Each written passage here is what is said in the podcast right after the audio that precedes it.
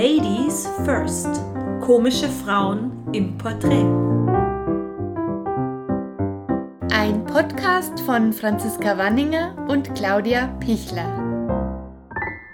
Hallo und herzlich willkommen. Wir stellen euch tolle Kolleginnen aus Kabarett und Comedy vor. In dieser Folge ist die Künstlerin eine ganz besondere, nämlich Franziska Wanninger. Sie ist Kabarettistin und macht mit mir gemeinsam diesen wunderschönen Podcast. Deshalb freue ich mich jetzt sehr, sie kurz vorzustellen und ihr Porträt anzukündigen. Franziska Wanninger ist im oberbayerischen Landkreis Altötting aufgewachsen, aber schon lang mitten in München daheim. Nach dem Englisch- und Deutschstudium auf Gymnasiallehramt lebte sie mehrere Jahre in den USA, wo sie unter anderem am Lee Strasberg Institute Schauspiel studierte. Und mit ihrem Kollegen Martin Frank zusammen hat sie ein Duo-Programm geschrieben sowie ein Buch über Bayern und neben Ladies First hat Franziska noch einen weiteren Podcast, der famose Freistaat, wo sie regelmäßig Menschen aus Bayern interviewt. Seit 2011 hat sie drei Kabarett-Solo-Programme geschrieben, mit denen sie vor allem in Süddeutschland auf der Bühne steht und auch hin und wieder in Fernsehformaten zu Gast ist. Jetzt wünsche ich viel Vergnügen mit dem Gespräch mit Franziska Wanninger. Wer bist du? Ich bin die Franziska Wanninger. Ich bin Kabarettistin, Schauspielerin, Autorin, Podcasterin aus München. Genau, das war's. Welche Themen beschäftigen dich auf der Bühne? Ich glaube, mich beschäftigen eher Alltagsthemen. Also ich höre gern zu, wie sich Menschen unterhalten, wie die sich geben. Ich spiele verschiedene Figuren. Also ich würde sagen, ich mache Typenkabarett, wo ich verschiedene Menschen aufleben lasse und das ist alles immer verwoben mit einer Geschichte. Wie heißt dein aktuelles Programm? Mein aktuelles Programm heißt Furchtlos glücklich und das hatte 2018 im Februar Premiere. Wie viele Auftritte spielst du und wo? Also auf welchen Bühnen bist du so unterwegs? Ja, jetzt haben wir natürlich ein ähm, eher untypisches Jahr. 2020, aber 2019 habe ich 110 Auftritte gespielt und das ist schon auch, würde ich jetzt mal sagen, die Obergrenze. Also da war ich schon ja, sehr viel unterwegs. Ich spiele vor allen Dingen in Süddeutschland, vorrangig in Bayern, aber auch manchmal in Österreich oder auch mal in Köln oder in Hannover. Also ich traue mich dann schon auch manchmal raus aus Bayern, aber nicht zu oft ich spiele in normalen Kabarett- und Kleinkunstbühnen, Theatern, aber natürlich in Bayern ist traditionell auch das Wirtshaus-Kabarett sehr üblich und da bin ich auch oft zu finden. Wie hast du dein Programm erarbeitet, beziehungsweise wie entsteht dein Material generell? Also meistens ist es so, dass ich in den Pausen, bis ich wieder ein neues Programm brauche, einfach immer wieder sammle. Also alles, was mir auffällt, wenn ich irgendwo in der Trambahn sitze und irgendeinen lustigen Satz höre oder in einem Lokal oder vorm Auftritt. Ich sammle das so, teilweise einfach in meinem Kopf und teilweise auch irgendwie, dass ich es mir aufschreibe oder kurz in mein Handy spreche oder so.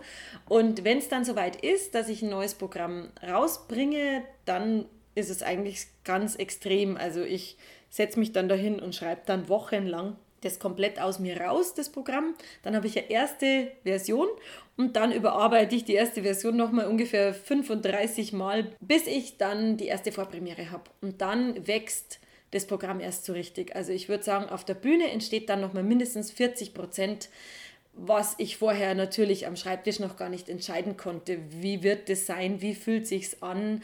Und da brauche ich dann dringend auch die Situation auf der Bühne, dass das richtig rund wird.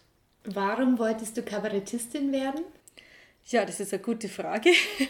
Ich wollte eigentlich immer unbedingt Schauspielerin werden, also schon als kleines Kind, als Maria im Krippenspiel. Und ähm, ja, aber ich habe dann doch, glaube ich, immer schon einen Hang gehabt zur Komik und habe Menschen immer relativ leicht zum Lachen gebracht. Und so ist es dann gekommen, dass ich mir irgendwie gedacht habe, vielleicht ist das was, was ich kann. Und ich habe es dann auch einfach mal ausprobiert. Da war ich aber auch schon 28. Und wann und wo war dann dein erster Auftritt? Also mein erster Auftritt war 2010 in München im Vereinsheim Schwabing. Da gab es die Fernsehsendung auch noch nicht und die ist ja auch entstanden aus einem gemischten Abend, immer Montagabend. Und da kann man immer für 8 Euro damals, ich weiß gar nicht, wie viel es jetzt kostet, fünf verschiedene Künstler anschauen. Und da war mein allererster Auftritt. An einem normalen Auftrittstag, was ist der schönste Moment für dich? Das ist schwierig.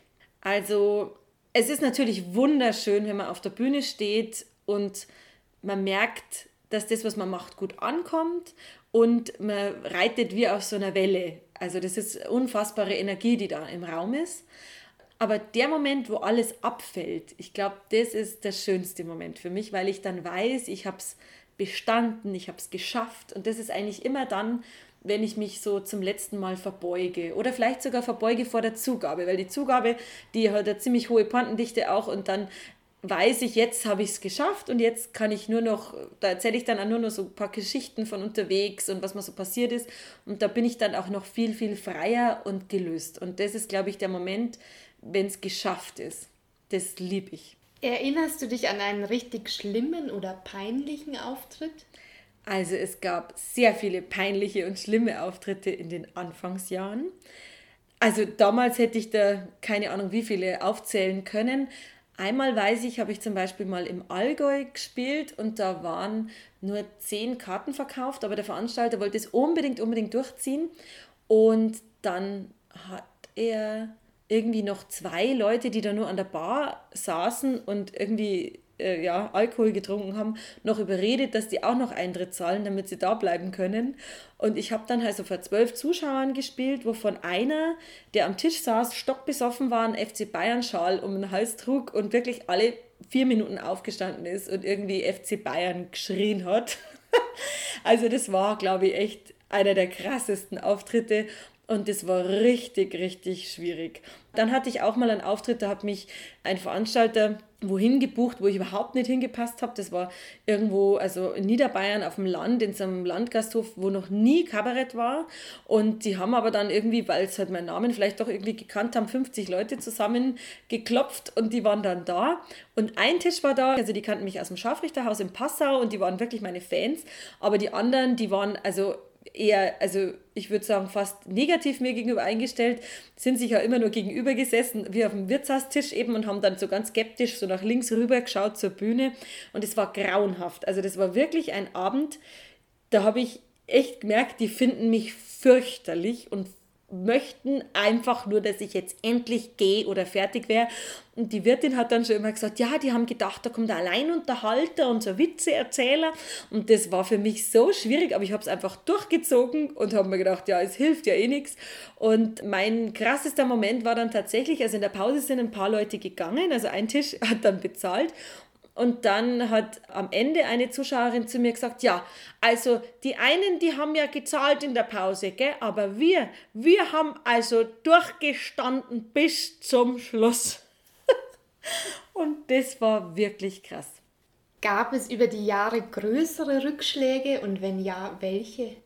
Also ich würde sagen, größere Rückschläge gab es nicht, aber es gab viele kleine Rückschläge. Also in dem Beruf ist es so, dass man immer wieder unfassbare Höhen hat und aber auch schnell unglaubliche Tiefen.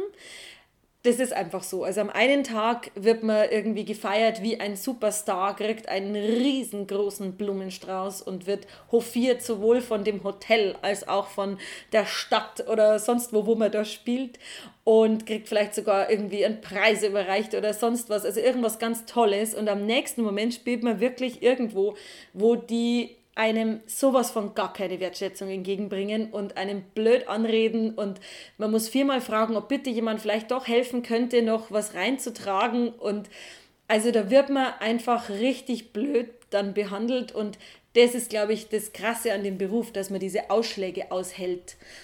Ja, dass man einfach aushält, dass man nicht durchgehend Superstar ist und dass es immer wieder Momente gibt, wo man vielleicht auch nicht ausgewählt wird oder jemand anderer oder wo man vielleicht nicht den Abend dort spielen darf, obwohl man da vielleicht gerne spielen würde. Und das sind schon so Sachen, glaube ich, da muss man sich absolut unabhängig machen, weil sonst wird man in diesem Beruf überhaupt nicht glücklich. Und wie hast du diese Rückschläge dann überwunden?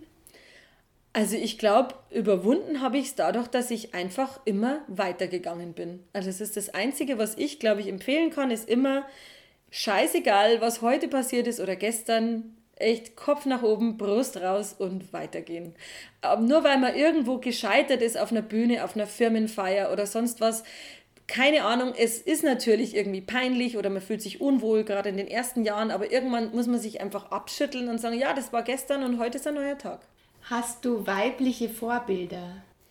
Hm, also ich würde sagen, bei diesen komischen Rollen habe ich durchaus weibliche Vorbilder. Also jetzt, wenn man zum Beispiel in Bayern schaut, die Annie Singel, das ist eine bayerische Volksschauspielerin gewesen, die eine unfassbare Komik hat.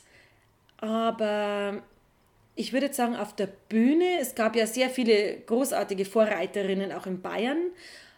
Aber ich, als ich begonnen habe mit Kabarett, habe ich die jetzt nicht in erster Linie als Vorbilder gesehen. Sie sind natürlich Vorbilder, weil sie haben das Ganze begonnen. Und ohne eine Lisa Fitz oder, oder eine Luise Kinseher vielleicht auch, gäbe es jetzt vielleicht mich gar nicht. Das weiß man ja gar nicht. Aber ich würde sagen, so von dem Stil, wie man Kabarett macht oder wie man Geschichten erzählt und vor allen Dingen vielleicht auch, wie die Figuren Geschichten erzählen, da habe ich mich damals, weil ich auch mich gar nicht so richtig auskannte in dieser diversen Kabarettwelt, habe ich mich, glaube ich, mehr an Polt und an Josef Hader orientiert. Ich würde sagen, die habe ich als Vorbilder gesehen. Ist es ein Vorteil oder ein Nachteil in der Comedy, eine Frau zu sein? Hm, ja, das ist nicht so einfach, glaube ich, zu beantworten. Es ist ein Vorteil, falsch. Ich würde sagen, für mich war es am Anfang ein Vorteil, eine Frau zu sein, weil es einfach nicht so viele Frauen gab, als ich begonnen habe. Da gab es halt ein paar wenige und die haben die Veranstalter dann auch schnell gekannt.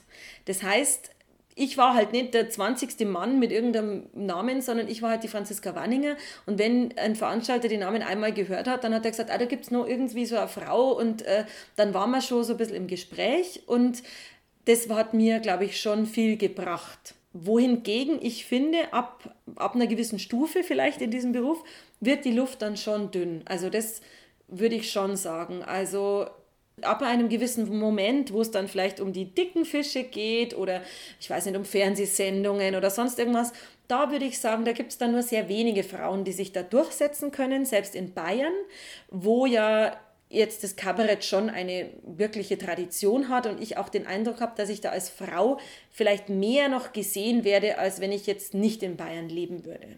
Hast du beruflich schon mal was erlebt, wo du gedacht hast, als Mann wäre mir das nie passiert? ja, ich war natürlich noch nie ein Mann, aber ich glaube, ich habe schon einiges erlebt, was mir als Mann wahrscheinlich nicht passiert wäre. Also ich glaube, dass man vielleicht als Frau nicht immer ernst genommen wird. Also gerade wenn man jetzt da irgendwie auf dem Land dann durch irgendwelche Wirtshäuser tingelt, sage ich jetzt mal, wird man einfach manchmal nicht für voll genommen. Also ob ich jetzt meine Texte auch wirklich selber schreibe oder irgendwie ist man dann eher so ein nettes Beiwerk und man traut mir als Frau einiges einfach dann nicht zu, hatte ich den Eindruck.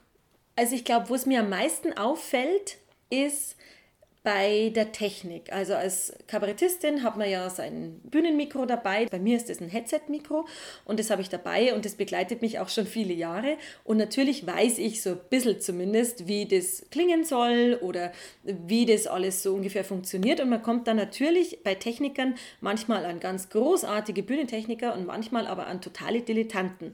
Und das Problem ist tatsächlich, wenn ich jetzt bei den männlichen Kollegen oft sehe, wie die Techniker mit denen umgehen und wie die mich behandeln, da ist ein ganz gewaltiger Unterschied. Also die glauben einfach nicht, dass ich das beurteilen kann, ob der Sound jetzt richtig gut ist oder nicht. Und ich habe eher einen sehr simplen Rider, also wo alles irgendwie, also Technical Rider heißt es, das heißt einfach eine Bühnenanweisung, wo dann eben verschiedene Sachen draufstehen, die ich brauche da gibt es schon immer wieder so Momente, wo ich merke, dass wenn jetzt ein Kollege mit mir spielt, der dann ganz bestimmt sagt, hey, ich brauche das noch und ich brauche das und ich brauche das, dann ist das total, ja klar, natürlich und, äh, und so. Aber wenn ich das dann sage und auch freundlich das sage, aber halt klar, dann ist es sofort, na gut, äh, und so. Also dann ist irgendwie, ist man sofort schwierig. Das ist natürlich nicht immer so, aber mir ist jetzt schon oft aufgefallen, dass da auf mich anders reagiert wird wie auf einen Kollegen zum Beispiel. Oder auch dass ich mal warten musste auf einen Auftritt und der einzige warme Raum war tatsächlich die Küche von diesem Wirtshaus. Und dann waren die ewig nicht fertig und haben die Essen nicht rausgebracht und es war ein Riesenthema. Und dann haben die zum Beispiel zu mir gesagt, ja, wir brauchen noch vier winterliche Salate, kannst du da bitte die Garnitur hinrichten? Also kannst du da dann irgendwie, keine Ahnung, die vier Gurkenscheiben und ich war in meinem Bühnenoutfit und habe mir echt gedacht, ja, Wahnsinn, das wird, glaube ich, einem Mann auch nicht passieren. Hast du das Gefühl, dass Frauen auf der Bühne generell anders bewertet werden als Männer? Also ich glaube auf jeden Fall, dass Frauen auf der Bühne sehr viel mehr nach ihrem Äußeren beurteilt werden. Also es wird auch oft besprochen. Also nach dem Auftritt wird ganz oft irgendwie mit mir mein Kleid besprochen oder meine Schuhe besprochen oder welche Kette ich ausgewählt habe. Also das ist sehr, sehr wichtig, habe ich den Eindruck, dass wie man sich darstellt als Frau und auch in Zeitungskritiken ist das immer das Allerwichtigste, dass drin steht, keine Ahnung, die die Frau in ihrem schwarzen Kleidchen oder sonst irgendwas. Also das ist irgendwie anscheinend wichtig, was ich bei Männern fast nicht kenne, dass das irgendwie ein Thema ist. Und als Frau hat man auch immer den Eindruck, man muss irgendwie doppelt so gut sein, um wahrgenommen zu werden, weil ja immer über einem dieses riesen Hackebeil schwebt, Frauen sind nicht lustig. Und man muss sich dann immer extra beweisen, dass ich jetzt als Frau da bin und trotzdem irgendwie lustig bin. Also das finde ich ist eine große Bürde manchmal. Wie gehst du mit Pressekritiken allgemein um? Gab es Kritiken, die dich getroffen haben? Gerade in den ersten Jahren war das sehr schwierig für mich. Da konnte ich mich fast nicht abgrenzen davon und das hat mich dann auch wochenlang beschäftigt. Und da gab es auch Kritiken, wo meine Agentur, als sie es gelesen hat, tatsächlich dachte, ich hätte jetzt irgendwie irgendeiner Frau den Mann ausgespannt, weil das so persönliche Angriffe waren. Aber ich habe gelernt, damit umzugehen würde ich jetzt mal sagen. Und es gibt natürlich auch Kritiken, die haben manchmal auch recht. Ja, das will ich gar nicht sagen. Es gibt natürlich auch Kritiken, gerade bei meinen ersten Programmen, wo vielleicht alles noch nicht so hundertprozentig war und vielleicht auch mit den Liedern das alles noch nicht so gut hin, hinkaut hat. Da war das vielleicht manchmal auch gerechtfertigt und deshalb will ich gar nicht sagen, dass das immer alles falsch war, aber es gibt leider auch immer wieder richtig persönliche Angriffe eben aufs Aussehen dann. Also bei mir ist es dann meistens irgendwas Körperliches, weil ich eher weibliche Rundungen habe und dann wird das auch immer besprochen zum Beispiel. Also fesch und pfundig, Franziska Wanninger. Ja, also sowas muss man sich dann schon anhören. Aber manchmal hat man auch den Eindruck, die meinen gar nicht unbedingt mich. Also ich bin jetzt einfach nur irgendwie ja, die Person, an der sie es austoben oder so. Also es gibt schon manchmal, sehr selten muss ich jetzt einmal sagen, aber sehr selten Kritiken, da hat man den Eindruck, ich habe jetzt da irgendwas getriggert. Also einmal hatte ich eine Kritik, der hat also so schrecklich über mich geschrieben, da hatte ich den Eindruck, ich erinnere den irgendwie an seine Mutter und mit der hat er nur eine Rechnung offen oder also irgendwas, was sehr persönlich war und was, glaube ich, mit mir selber gar nicht so viel zu tun hatte. Denkst du darüber nach, was du auf der Bühne anziehst? Ja, da denke ich natürlich drüber nach. Und weil ich es einfach haben will, ziehe ich dann bei jedem Programm immer, also das ganze Programm lang immer dasselbe an. Also ich kaufe mir dann ein Kleid zum Beispiel dreimal und ich fühle mich aber auch wohl in Kleidern. Also das ist auch was, was ich privat sehr viel trage. Und dann habe ich das dreimal und das reicht dann auch für drei Jahre, wo ich das Programm spiele. Und ich trage auch immer hohe Schuhe auf der Bühne und ich trage immer was, was bequem ist, aber ja, vielleicht auch noch tauglich für die Zeitung und womit ich mich aber auch wohlfühle, wo ich mich auch mal wohin setzen kann, ohne dass ich irgendwie mir Gedanken machen muss, wie muss ich meine Beine halten, dass man jetzt da nicht unter den Rock fotografieren kann von der Presse oder sonst was. Warst du im beruflichen Kontext schon einmal Sexismus ausgesetzt oder wurdest sogar sexuell belästigt? Ja, leider. Ähm, einmal hat ein Veranstalter mir an den Arsch gefasst.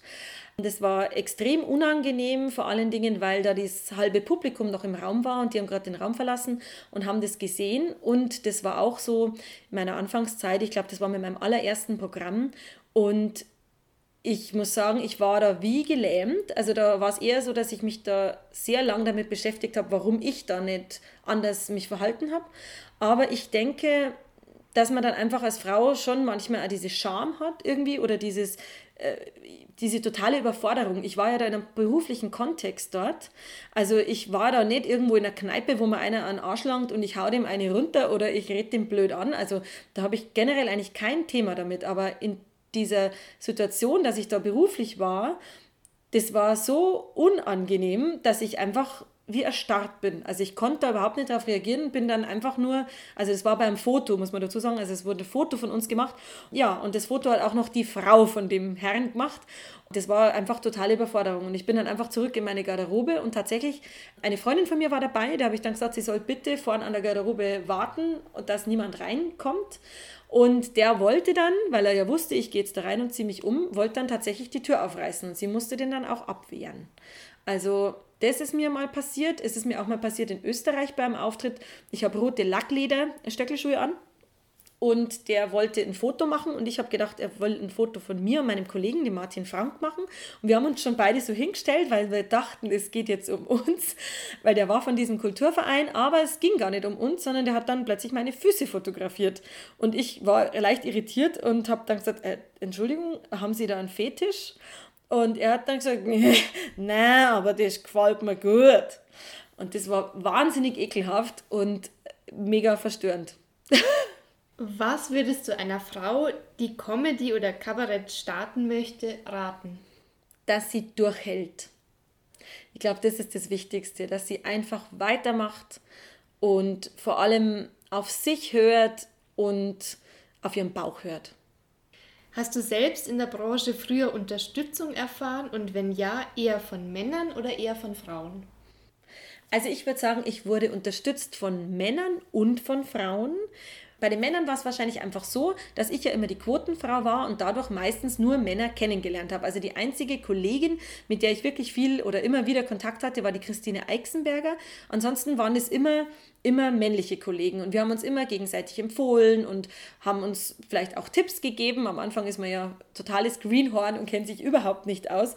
Also das beginnt ja schon bei der Steuererklärung und hört dann auf bei irgendeinem Mikrofonsystem und von dem her war das wirklich großartig. Da haben wir uns sehr gegenseitig unterstützt und zwei Frauen haben mich sehr unterstützt. Das eine war die Sarah Hakenberg.